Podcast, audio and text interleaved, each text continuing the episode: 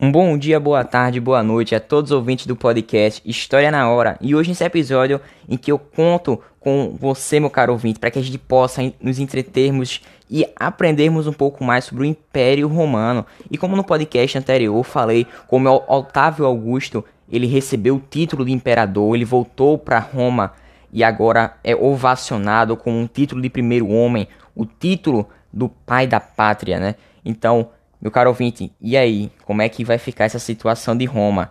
Será que vai haver uma decadência? Vão haver invasões bárbaras? O cristianismo, como é que vai ficar essa situação? Será que ele vai ser liberado ou os cristãos vão ser perseguidos? O que Constantino irá fazer frente a todos esses acontecimentos? Então, se você ficou curioso, meu caro ouvinte, já lhe convido para que você venha mais uma vez nessa viagem no tempo, aperte seus cintos e vamos viajar um pouco na história. Então vamos lá.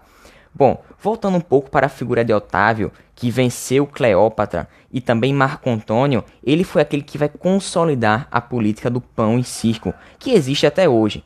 Bom, então ele vai receber esse título de imperador, e a gente pode perceber que esse Império Romano ele vai ser dividido em duas grandes fases: o Alto Império Romano e o Baixo Império Romano.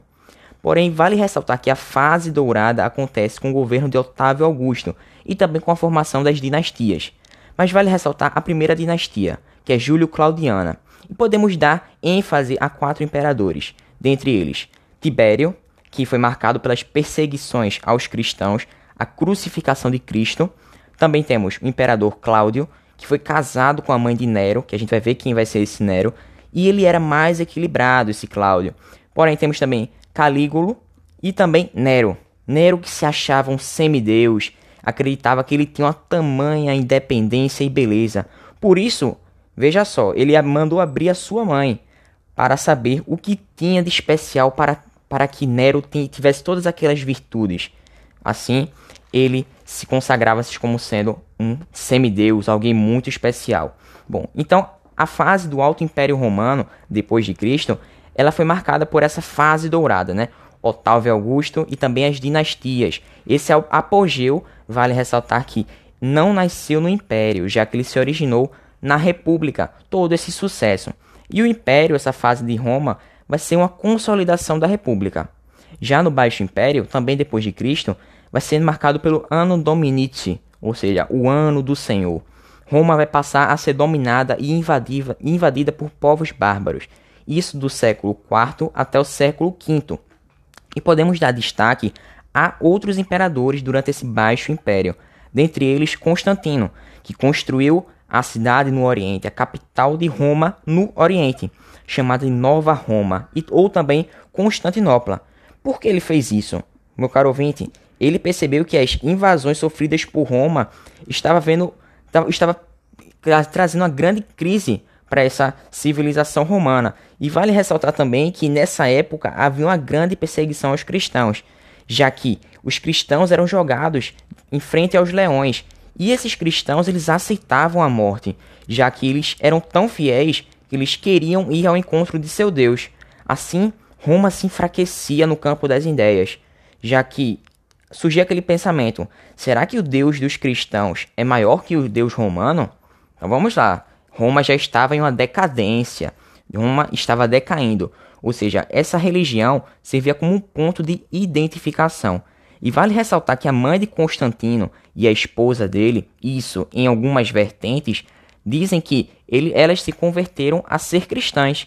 Ou seja, vale dizer que o cristianismo estava se expandindo de uma maneira muito intensa. Então, outras vertentes também dizem que os comerciantes, como eram a maioria cristãos, isso fez com que houvesse a liberação dos direitos de aceitar o cristianismo para tirar Roma daquela crise, assim em busca de novos impostos. Foi assim criado o Edito de Milão, que garantiu a liberdade de culto aos cristãos, assim sendo oficialmente aceito. Bom, antes essas celebrações eram feitas às escondidas, sendo realizadas durante a noite e nos cemitérios. Mas cuidado, esse Edito de Milão não oficializava o cristianismo como a única religião, ele dava liberdade religiosa, de culto, mas Roma continuava sendo politeísta. O edito que vai deixar Roma monoteísta é o edito Tessalônico. Peço desculpa, mas é o Edito Tessalônico, em que o cristianismo vai passar assim a ser a única religião. Assim, o Império Bizantino ele vai ser o grande herdeiro do Império Romano no Oriente. E essa parte do Império Oriental ele se manteve forte e rígido. Bom, mas eu estou falando de causas para a crise de Roma. Quais seriam elas? Vamos sintetizar para que o seu pensamento, meu caro ouvinte, fique mais organizado. Vamos lá. Bom, essas invasões romanas elas vão ter um fator grande contribuinte para essa crise de Roma, já que o que eram essas invasões romanas? Eles era, são todo, todo aquele povo que vinha para Roma que não era romano, ou seja, que não nasceram naquela localidade e fazem parte dos exércitos inimigos. Ou seja, o primeiro grupo de invasão, que foi do século I até o século III depois de Cristo, foram chamadas de invasões pacíficas, que eram famílias que buscavam comida, proteção e terras férteis em Roma. Mas por que eles causaram essa crise em Roma ocidental? Simplesmente, meu caro ouvinte, porque essas invasões bárbaras vão interferir na cultura romana.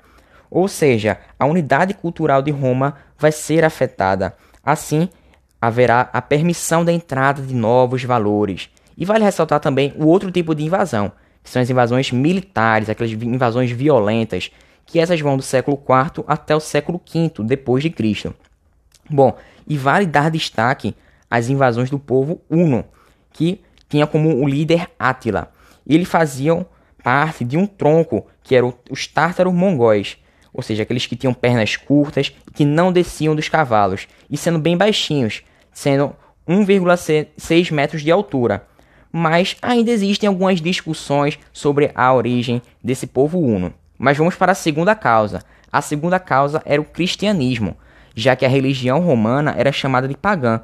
Assim, os seus deuses tinham características humanas, como a inveja, o desejo, ou seja, esse tipo de religião pagã absorvia a religião de outros grupos. E essa cultura romana, a gente sabe que ela foi herdada dos gregos, já que os romanos dominaram a filosofia grega e os gregos dominaram a cultura romana. Bom, vale ressaltar que Dionísio e Bacanal, ou seja, existiam esses dois deuses em que o culto a eles vai representar o comportamento dos gregos e dos romanos. Além disso, eles não só acreditavam, como também cultuavam. Ou seja, existia essa ideia de viver o prazer, sem limites, viver o agora, a efemeridade. Por outro lado, existiam os ensinamentos dos cristãos, como propagar o amor, ajudar o seu inimigo.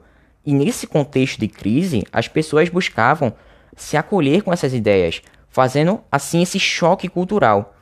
Então, sintetizando, os valores cristãos vão dominar o cenário romano, pois eles apresentariam novas interpretações de vida. E qual foi a terceira causa da crise romana? Justamente o seu expansionismo militar. Mas por quê? Vamos ver qual vai ser a causa no próximo podcast. E eu já deixo na curiosidade, meu caro ouvinte. Será que todo esse conflito, essa crise romana, vai ocasionar o quê? Vai iniciar uma nova idade na história? Qual será essa idade? Já dou uma dica. Ela começa com a letra M. Então, eu fico por aqui, meu caro ouvinte. Eu agradeço pela tua participação. Fique com Deus. Espero que você tenha gostado, que possa ter contribuído com alguma coisa. Sempre um prazer inenarrável ter você aqui. Então, fique com Deus e até uma próxima. Valeu, falou!